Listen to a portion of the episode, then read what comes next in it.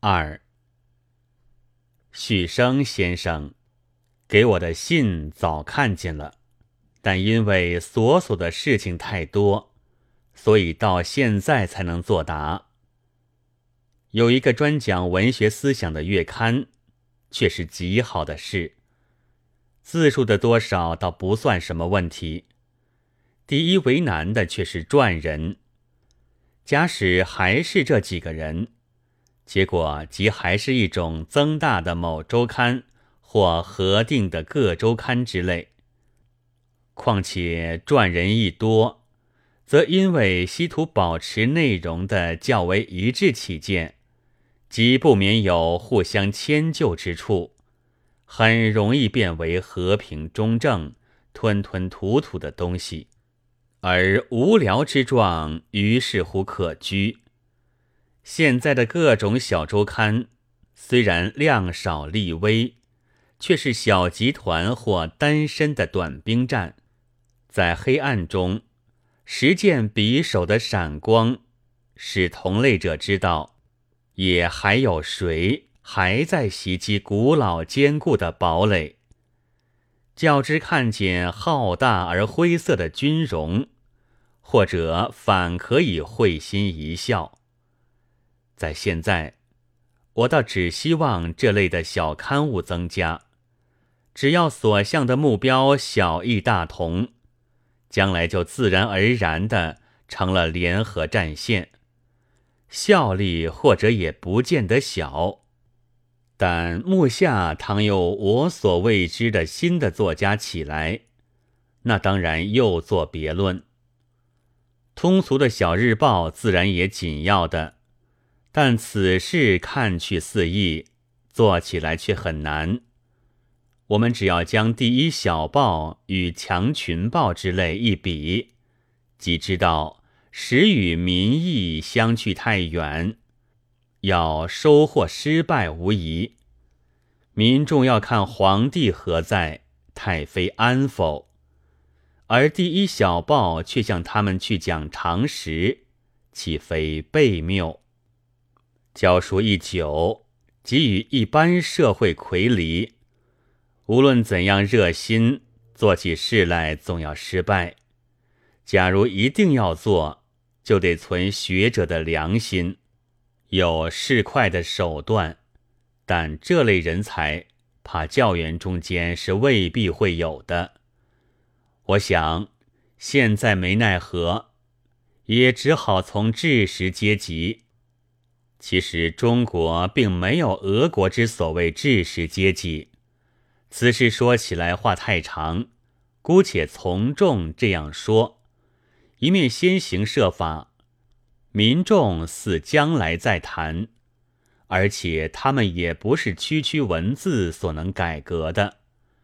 历史通知过我们，清兵入关，进缠足，要锤变。前一世只用文告，到现在还是放不掉；后一世用了别的法，到现在还在拖下来。单位在校的青年季，可看的书报实在太缺乏了。我觉得至少还该有一种通俗的科学杂志，要浅显而且有趣的。可惜中国现在的科学家不大做文章，有做的也过于高深，于是就很枯燥。现在要布莱姆的讲动物生活，法布尔的讲昆虫故事时的有趣，并且插许多图画的，但这非有一个大书店担任，即不能印。至于作文者，我以为。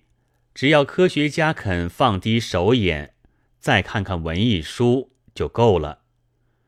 前三四年有一派思潮，毁了事情颇不少。学者多劝人夺进研究室，文人说最好是搬入艺术之宫。直到现在都还不大出来，不知道他们在那里面情形怎样。这虽然是自己愿意，但一大半也因新思想而仍中了老法子的计。我新近才看出这圈套，就是从青年必读书事件以来，很收些赞同和嘲骂的信，凡赞同者都很坦白，并无什么恭维。如果开首称我为什么学者、文学家的，则下面一定是谩骂。我才明白，这等称号乃是他们所公设的巧计，是精神的枷锁，故意将你定为与众不同，又借此来束缚你的言动，使你于他们的老生活上失去危险性的。不料有许多人，却自求在什么事、什么公里，岂不可惜？只要掷去了这种尊号，摇身一变，化为泼皮，相骂相打。舆论是以为学者只应该拱手讲讲义的，则世风就会日上，而月刊也办成了。先生的信上说，惰性表现的形式不一，而最普通的，第一就是听天任命，第二就是中庸。我以为这两种态度的根底，怕不可仅以惰性了之。其实乃是悲切，遇见强者不敢反抗，便以中庸这些话来粉饰。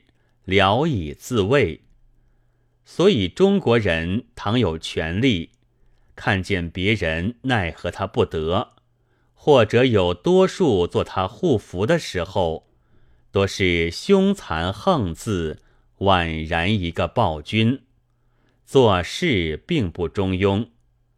待到满口中庸时，乃是势力已失，早非中庸不可的时候了。一到全败，则又有命运来做画饼，纵为奴隶也处之泰然。但又无往而不合于圣道，这些现象实在可以使中国人败亡。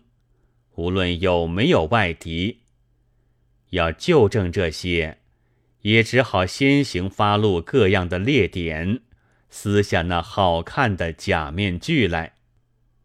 鲁迅，三月二十九日。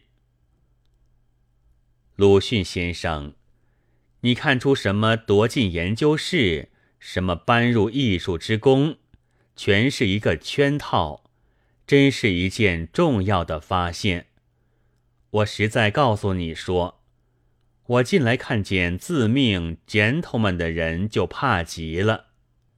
看见玄同先生挖苦 gentleman 的话，好像大热时候吃一盘冰激凌，不晓得有多么痛快。